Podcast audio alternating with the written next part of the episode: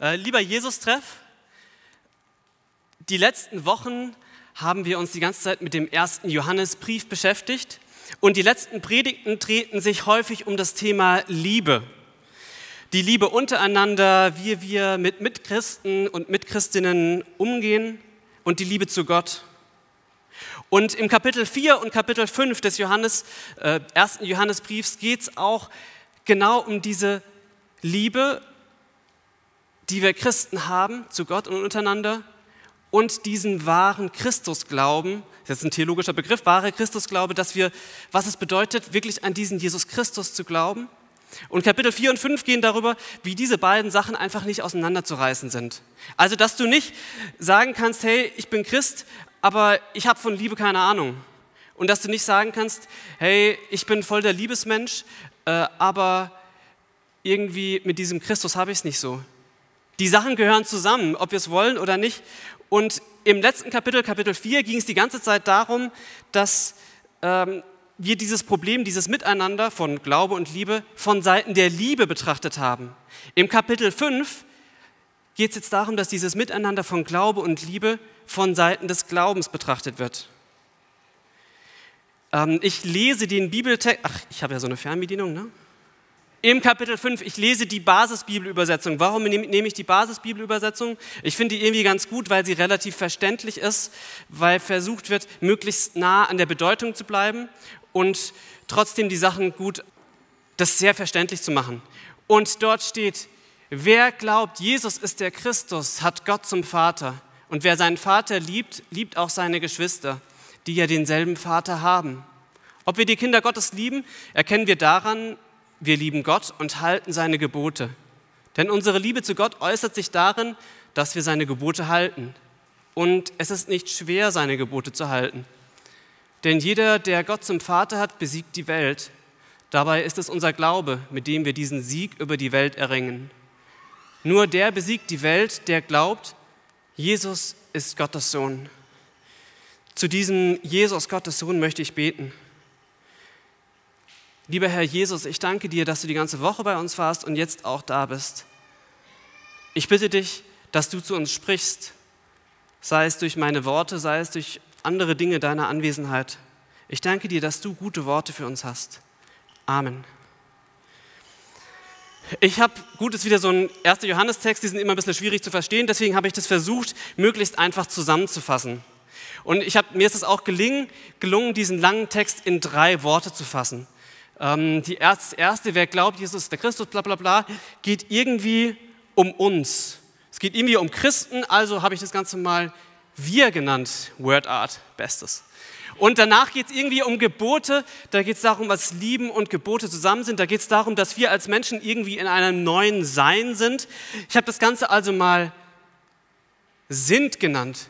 Und jetzt geht es darüber, über Sieg über die Welt. Nur der besiegt die Welt, der glaubt, hat irgendwas mit Weltmeister zu tun. Deutschland ist Weltmeister. Jetzt, äh, es geht heute um eine Weltmeisterpredigt. Natürlich, das ganze, der ganze Text, jetzt gleich erraten, dreht sich natürlich komplett um Fußball. Und ähm, ich weiß nicht, wer von euch damals schon Deutschland-Fan war, aber.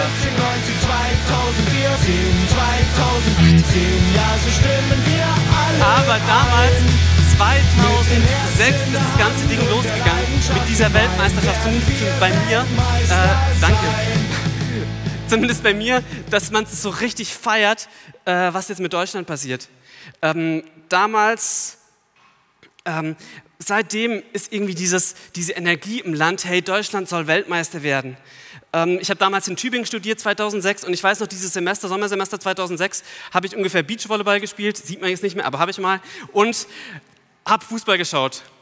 Und wirklich seitdem ist es die ganze Zeit dieser Traum, bis 2014 Deutschland dann Weltmeister wurde. Wir sind Weltmeister. 2014 hat es geklappt. Du hast gekämpft wie ein Berserker, du hast richtig was geleistet.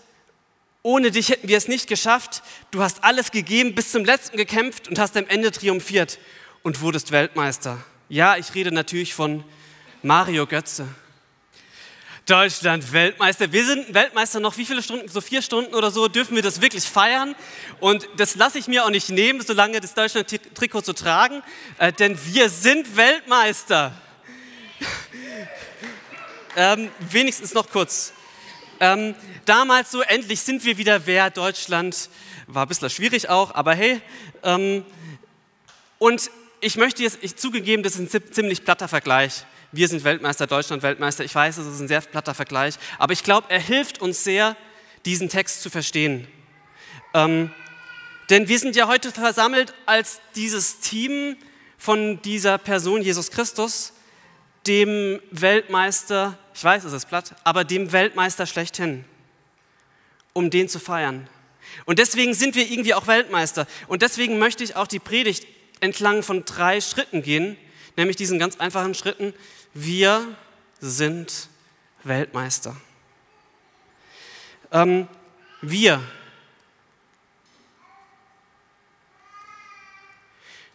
Wir sind Weltmeister. Wir, wir glauben, dass dieser Jesus der Christus ist, der Gesalbte, der von Gott eingesetzte König der Welt, der Gott, der Mensch wurde, der Gott, der für uns auf die Welt gekommen ist, um uns dieses Reich Gottes zu eröffnen. Der Mensch, der für uns Gott ist, damit wir diesem Reich, an diesem Reich Anteil haben können. Was mir da auffällt, wie dieser Mensch, der, der Briefschreiber, die Christinnen und Christen bestimmt, ist, er bestimmt uns Christen vom Vater her. Wer in dieser besonderen Beziehung zu Gott steht, wer durch Jesus Christus einen neuen Vater hat, der ist dieser Teil dieser großen Bewegung. Nun, wenn ich über uns Christen nachdenke, denke, wie wir dazu kommen, dass wir jetzt Christinnen oder Christen sind, fallen mir viele Raster ein, wie wir das so tun. Klar, natürlich, der, erste Raster ist äh, Joni mit der Gitarre. Jeder Christ ein Gitarrist. Aber es gibt ja noch andere Raster. Ähm, setzt sich jemand für faire Mode ein? Oder ist es ein netter Mensch? Also ein Christ muss ja irgendwie nett sein und wahrscheinlich sogar sozial kompetent. Ähm, vielleicht hat er auch einen Fischaufkleber. Oder gerade kein Fischaufkleber, weil das ist ja oldschool, dann ist man ja nur so ein Scheinchrist. Oder er kann mit diesen ganzen Vokabeln vom Gottesdienst und von der Bibel ganz gut umgehen. Worship, Celebration, Heimspiel, Wahnsinn oder einfach nur Hauskreis. Das ist mehr als eine Gruppe von linker Genossen, die Häuser besetzen. Es gibt dieses Modell von Kirche und Gemeinde, das sich über die eigenen Grenzen definiert. Du gehörst dazu, wenn du innerhalb dieser Grenzen bist. Und sobald du außerhalb dieser bestimmten Grenzen, die dann gesetzt sind, bist, gehörst du nicht mehr dazu. In diesem Modell, es gibt verschiedene Varianten, da kannst du mal ein bisschen strenger sein oder mal ein bisschen äh, liberaler. Ähm, da gibt es die, die Frage nach Musik, ne? wer feiert Jesus kennt, der gehört dazu, wer feiert Jesus nicht kennt, eher schwierig. Da gibt es natürlich auch das, wie äh, wie du zu Thema ähm, Homosexualität stehst. Auf jeden Fall Grenzthema und wer dazugehört und wer nicht, entscheidet eine Grenze. Dieses Modell wird von einem Theologen beschrieben, der heißt Paul Hibbert und wird von ihm Boarded Set genannt. Hier ist das Kirche und das sind Christen, die innerhalb dieser klaren Grenzen stehen. Und ich möchte das jetzt nicht nur kleinreden. Ähm, das ist nicht nur schlecht und dumm, denn wir müssen Grenzen kennen. Und es gab in der Kirchengeschichte oft Gemeinden, die ohne dieser Grenzen wahrscheinlich nicht mehr da wären, die die Grenzen gebraucht haben, um sich zu schützen. Christenverfolgung und so weiter. Ich denke da beispielsweise an die vielen Leute, die aus ähm, Russland hergekommen sind, russlanddeutsche Christen. Die brauchten damals diese ganz engen Zentren, die unter sich waren. Warum? Weil sie sonst überhaupt keine Chance gehabt hätten in dieser Gesellschaft. Grenzen sind nicht nur schlecht, aber unsere Bibelstelle definiert uns Christen heute ein wenig anders. Wer glaubt, Jesus ist der Christus, Glaube ist hier nicht als ein Ding zu verstehen, das man hat oder nicht hat, das irgendwie nachvollziehbar ist. Es geht hier nicht nur um Glaubensinhalt, theologisches Wort, es geht hier nicht nur um Inhalt, sondern es geht darum, wer in der Gemeinschaft zu Jesus Christus steht. Wer in der Beziehung zu diesem Jesus Christus steht, der gehört dazu. Dieses Modell ist bestimmt vom Zentrum. Dieses Modell ist darum, wie wir zum Zentrum stehen. Und unsere Geschwister lieben wir nicht, weil wir zu diesem Verein gehören oder dieselben Lieder singen, sondern weil wir unseren Vater in ihnen entdecken. Sie haben dasselbe Zentrum. Dieses Modell kommt eben gerade nicht von den Grenzen, sondern von der Mitte. Das Centered Set. Wir sind mal näher dran an Gott und manchmal auch ein wenig weiter weg. Was entscheidend ist, ist unsere Richtung, wohin wir uns bewegen. Und dieses Modell mag ich deswegen ganz sehr, weil es andere nicht ausschließt, sondern einschließt. Dieses Modell führt vom Aber zum Und. Manchmal, vielleicht kennst du das, vielleicht erwischst du dich auch, ich erwische mich manchmal bei diesen Sätzen. Ich bin im Jesus-Treff, ja, der ist Teil der Landeskirche, aber der ist auch richtig cool und so modern und so. Das ist Bounded Set. Landeskirche, sagt man damit, ist eigentlich langweilig und starr. Und Jesus-Treff, der definiert sich darüber, dass er modern und anders ist. Vielleicht kennst du aber auch diesen Satz, ich bin ja im Jesus-Treff, aber das ist schon auch Landeskirche, das ist keine Sekte. Bounded Set. Es gibt Gemeinden, die sind eigentlich nicht ernst zu nehmen und die grenzen sich über verschiedene Aktionen aus und sind eigentlich keine Christen. Unser Text möchte vom Bounded Set zum Centered Set gehen, vom Aber zum Und. Ich bin im Jesus-Treff, ja, der ist Teil der Landeskirche und der ist auch richtig cool und modern und so. Ich bin im Jesus-Treff und das ist Teil der Landeskirche. Merkt ihr, wie sich was verschiebt? Vom Aber zum Und. Wenn ich über Gemeinden und Gemeinde Glaubensgeschwister spreche, dann möchte ich, ich das sage ich auch ganz stark zu mir, äh, vom Aber zum Und kommen. Weil wir alle dieses eine Zentrum haben diesen Jesus Christus, diesen Weltmeister. Wir sind Weltmeister vom Aber zum Und. Und wenn es und was das neue Vaterleben so alles mit sich bringt, Windeln wechseln, angespuckt werden, halb verdaute Milch von dem T-Shirt kratzen, sich überlegen, wie möchte ich eigentlich mein T-Shirt wechseln. Vielleicht kennen das die Mütter oder Väter. Äh, das muss man sich irgendwann überlegen, ob einmal am Tag okay ist oder ob man das öfters macht. Äh, einfach weil es riecht. Ähm, seit 22 Wochen und drei Tagen ungefähr sind Mara und ich also im Elternglück. Und Amalia, habe ich ja schon gesagt, ist wirklich eine Feine. Wir haben momentan auch, finde ich, eine ganz gute Zeit. Mara, wenn du was anderes denkst, ist okay. Also es darf ja jeder seine eigene Wahrnehmung haben. Äh, aber ich finde eine ganz gute Zeit. Und manchmal denken wir da in dieser Zeit zurück an davor, wie das eigentlich vor Amalia war. Und das ist ehrlich gesagt ganz schön schwierig. Wir sind Eltern, wir sind jetzt Eltern und das ist einfach so. Es fühlt sich so an, als wären wir das schon immer gewesen als ob wir das gar nicht anders kennen. Es ist eine absolute Selbstverständlichkeit, dass wir Windeln wechseln, uns um den Schmotter im Mund kümmern. Das macht es nicht immer einfacher, aber so ein Kind bedeutet eben eine Lebensumstellung mit allem, was dazugehört. Das ist nicht immer einfacher, aber einfach dran die neue, diese neue Gesetzmäßigkeit in unserem Leben vom Umgang mit Kindern, die kommt irgendwie ganz allein in unser Leben. Die Gebote der richtigen Flaschenwahl, der perfekte Schnuller oder man lieber ganz darauf verzichtet, diese Gebote ziehen wir uns ehrlich gesagt ziemlich automatisch rein, ob wir es wollen oder nicht. Und irgendwie wollen wir es auch. Denn wir wollen es so gut machen wie eben möglich. Nicht, weil irgendein Gesetzeshüter über uns wacht, sondern weil man sein Kind einfach so arg liebt, dass es überhaupt keine Frage ist, sein Leben an diesem kleinen Tyrannen anzupassen. Ja, wir lieben Amalia und wir halten unsere Gebote. Wir halten ihre Gebote.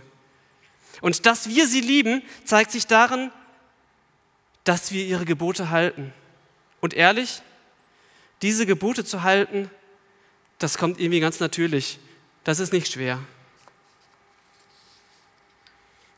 Ungefähr so möchte ich diesen Text verstehen. Wenn wir über Gebote im Glauben reden. Wenn wir Gebote im Glauben reden, gehen wir normalerweise mit Alarmglocken äh, durchs Land. Kennt ihr vielleicht? Da hören wir Zwang, da hören wir das Gegenteil von Freiheit und da fühlen wir uns in unserer Selbstverwirklichung beeinträchtigt. Gebote, das kann nicht das Gute sein. Der Glaube will uns doch frei machen. Gebote hat nicht sogar der Luther damals, war doch Rallye was, hat nicht der Luther dagegen gewettert? Oder der Jesus, ist egal, auf jeden Fall sind ja eigentlich Gebote nichts, denkt man oft. Ähm, ich möchte dir heute als zweites, zweiten Punkt eine neue Perspektive auf Gebote geben. Weltmeister zu sein, ist wie Vater oder Mutter zu werden. Das ist eine komplett neue Realität. Wir halten die Gebote. Das bedeutet, wir leben in dieser neuen Realität. Das ist überhaupt keine Frage, dass Amalia zu uns gehört. Und so ist es überhaupt keine Frage, dass wir die Gebote halten. Wir leben in dieser Tatsache, dass der Tod besiegt ist, dass die Sünde keine Macht mehr über uns hat. Wir leben in der Tatsache, dass wir geliebt sind. Wenn Johannes von Gebote spricht, da meint er genau das. Liebe Gott und liebe deinen Nächsten und lebe in dieser Tatsache, dass du geliebt bist. Wir glauben an den Namen des Sohnes Gottes. Wir sind verbunden mit ihm und seiner Liebe. Wir sind, wir sind dieses neue Reich, bei dem wir Teil sind, hat bereits angefangen. Es ist das Natürlichste von der Welt oder das Unnatürlichste von der Welt, dass man diese Gebote hält. Und wenn manchmal das alte Sein in uns juckt und wir keinen Bock auf Liebe haben, dann sagt Jesus über uns, du bist neu geboren. Du bist ein Teil einer neuen Welt. Wir sind Weltmeister. Wir sind Weltmeister. Nummer drei, wir haben wir, sind Weltmeister. Mit unserem Glauben erringen wir einen Sieg über die Welt. Der Briefschreiber beschreibt eine, hier eine Auseinandersetzung. Er beschreibt eine Auseinandersetzung zwischen diesem Bereich der Welt und diesem Bereich des Glaubens. Auf der einen Seite die Welt, die Gott, den Vater, irgendwie abgelehnt hat. Auf der anderen Seite die Welt des Glaubens, die Gott zum Vater hat und diese neue Realität erlebt. Und auf der anderen Seite die Welt der Welt, die gottfeindliche Welt, die Welt, die sich von Gott abgewandt hat, das personale Gegenüber zu den Kindern Gottes. Und im Text hier trifft der Briefschreiber eine Unterscheidung zwischen diese beiden Sachen. Und wenn ich den Text lese, dann frage ich mich, wieso sind das so harte Worte? Wieso steht da besiegt? Wieso wird die eine Welt besiegt? Und was ist überhaupt der Unterschied zwischen der Welt der Christen und der Welt der Welt? Da steht, wir erringen einen Sieg über die Welt. Das ist eine dieser Sätze, die mich hart stressen. Denn kennt ihr vielleicht einen dieser Freunde, die nicht Christen sind, aber auch ganz okay? Kennt ihr einen dieser Freunde, die nicht Christen sind, aber vielleicht manchmal für die Welt ein bisschen mehr machen als man selbst? Also ich meine jetzt nicht nur die besser ähm, die Verpackung trennen, sondern die wirklich einfach gute Menschen sind. Die im Krankenhaus Kranke besuchen, die bei den Hungrigen sind. Müssen die alle überwunden werden? Sieht denn unsere Christenwelt wirklich so viel besser aus als die Welt da draußen? Haben wir keinen Egoismus? Keinen Bestreben danach, uns auf Kosten von anderen zu verwirklichen? Für mich die Frage ist, worin unterscheiden sich diese Welt der Christen von der Welt der Welt? Worin unterscheidet sich diese neue Welt von der Welt hier? Und dafür, mal im, dafür gibt es drei Arten von Unterscheidung. Es gibt drei Arten, wie wir Sachen unterscheiden können. Die eine Möglichkeit, Sachen zu unterscheiden, ist quantitativ. Bigger is better. Wir kennen es alle aus Amerika. Also, sie sind zahlenmäßig einer mehr. Einfach mehr. Die Nummern sind einfach ein wenig höher. Nun, klar, es gibt am meisten Christen auf dieser Welt als andere. Und kein Wunder besiegt ja die eine Welt die andere. Oder ganz platt eben der amerikanische Weltweg, die neue Welt. Nur wenn Jesus in seinen Gleichnissen von dieser Welt spricht, dann sagt er doch, das Reich Gottes ist klein wie ein Senfkorn. Und wenn er vom Glaube spricht, dann sagt er doch, wenn der Glaube nur so klein ist wie ein Senfkorn, dann könnte er Berge versetzen. Ist da größer besser? Es gibt noch eine andere Möglichkeit zu unterscheiden. Klar, wir Deutschen kennen das gut, die Qualität. Besser ist besser. Die Welt des Glaubens ist einfach von einer anderen Qualität. Da musst du erstmal gedanklich dahinter kommen, wie das funktioniert mit dem Christentum. Das ist einfach ein bisschen schlauer. Das ist eine höhere Philosophie. Diese Welt des Glaubens ist deswegen der anderen Welt immer überlegen. Einfach, weil es eine krassere Qualität hat. Für mich der europäische Weg, ne? besser ist besser. Ähm, nur wenn Paulus vom Glaube spricht, dann sagt er, das ist eine Torheit. Das Kreuz ist eine Torheit den Griechen. Für die schlauesten Menschen zur damaligen Zeit soll es eine Dummheit gewesen sein. Auch der qualitative Weg scheidet deswegen in der Unterscheidung irgendwie aus. Worin liegt der Unterschied zwischen diesen Welten? Nun, es gibt in der Philosophie eine dritte Art, wie man Unterscheidungen treffen kann. Und zwar ist es die kategoriale Unterscheidung. Die Welt Gottes ist von einer anderen Kategorie. Die Welt Gottes, worin wir als Christen leben, ist von einer komplett anderen Kategorie. Das ist eine neue Welt. Die Welt Gottes ist nicht Erde 2.0, einfach ein bisschen besser. Sie ist eine komplett neue Kategorie. Da ist nicht der Sieg des einen über den anderen, da ist nicht Gewinner oder Verlierer. Da ist nicht Sklave noch Freier, noch Flüchtling, noch Alteingesessener, noch young, jung oder alt. Da sind wir alle eins in dieser neuen Welt, Jesus Christus. Der kategoriale Unterschied macht alle menschlichen Maße und Wertungen überflüssig. Gottes himmlische Welt erscheint auf dieser Erde. Da eine, erscheint eine komplett neue Kategorie von Welt. Etwas, was davor nicht da war. Nicht größer, nicht besser, sondern einfach ganz. Nun, wir sind Weltmeister, wir sind Zeugen dieser neuen Welt. Wir zeugen damit über unsere Welt hinaus, über unsere qualita äh, qualitativen und quantitativen Machtkämpfe hinaus. Kommt mit Jesus etwas Neues auf die Welt, etwas Ganzes, bei dem wir alle Weltmeister sind. Der Theologe Jan Hendricks schreibt es ganz ähnlich.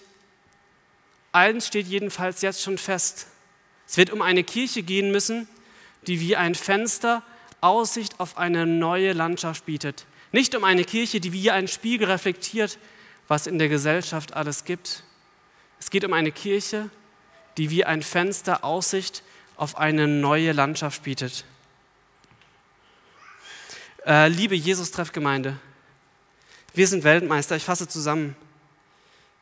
Wie geil wäre es, Weltmeister zu sein, ohne Selbstverwirklichung der einzelnen Akteure, ohne den ganzen Geldmist, aber mit dieser unglaublichen Gemeinschaft und dem Wissen, eins kann uns einer nehmen, keiner nehmen, das ist dieser Weltmeistertitel. In Jesus sind wir Weltmeister. Wir, das sind wir, die wir auf das Zentrum ausgerichtet sind, die wir uns nicht durch Abgrenzungen, sondern unsere gemeinsame Mitte, Jesus Christus, definieren und das Aber wird zum Und. Wir sind als Weltmeister ist alles neu, wie wenn man ein Kind bekommt. Und wir lieben, ohne dass es uns etwas ausmacht. Weltmeister. Wir sind Teil einer neuen ganzen Welt, bei der es nicht um größer oder besser geht, sondern darum, ein Fenster zu sein, auf eine neue Welt. Amen.